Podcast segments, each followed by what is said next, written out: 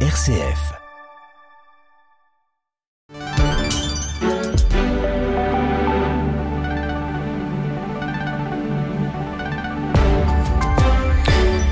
Il est 16h, il est donc temps de s'informer avec Jean Lannoy. Bonjour Jean, la commune d'Écosine a reçu les résultats des analyses commandées dans le cadre de la, de la pollution au PIFAS. Oui, la consommation des œufs et des légumes dans les jardins de quelques 600, 600 habitations de Marche les Écosines est déconseillé.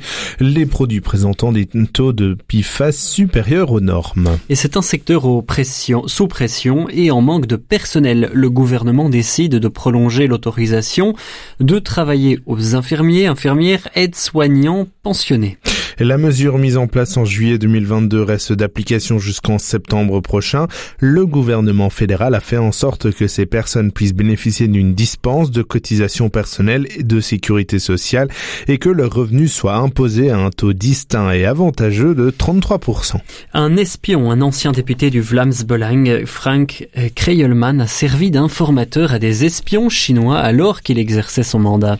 Une collaboration avec les services secrets chinois qui a duré plus de trois ans et qui visait à influencer la politique belge en faveur de Pékin, le président du parti d'extrême droite Ton Van Grieken a réclamé l'exclusion de ce membre qui est encore conseiller communal à Malines jugeant son attitude inacceptable. Le décryptage de la messagerie Sky ECC a déjà donné lieu à un millier de condamnations. La messagerie cryptée a été utilisée massivement par le milieu criminel que la police belge a pu percer, donnant lieu à la plus grande action judiciaire jamais entreprise en Belgique. Les dirigeants de l'Union européenne ont échoué cette nuit à convaincre la Hongrie de lever son veto à une nouvelle aide de 50 milliards d'euros en faveur de l'Ukraine. Et auparavant, ils, avaient, ils étaient pourtant parvenus à s'accorder sur l'ouverture des négociations d'adhésion avec l'Ukraine. Le premier ministre hongrois Viktor Orban a réclamé ce matin la totalité des fonds européens pour la Hongrie, dont des milliers d'euros restent bloqués, avant d'envisager éventuellement de lever son veto à une nouvelle aide en faveur de l'Ukraine. La planète n'a jamais consommé autant de charbon.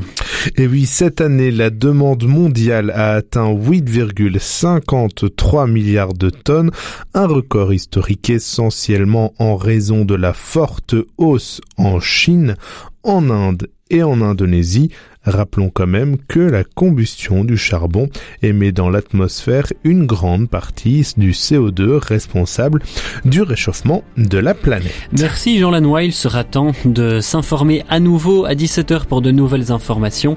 Quant à nous, nous entrons dans l'émission du 16-17.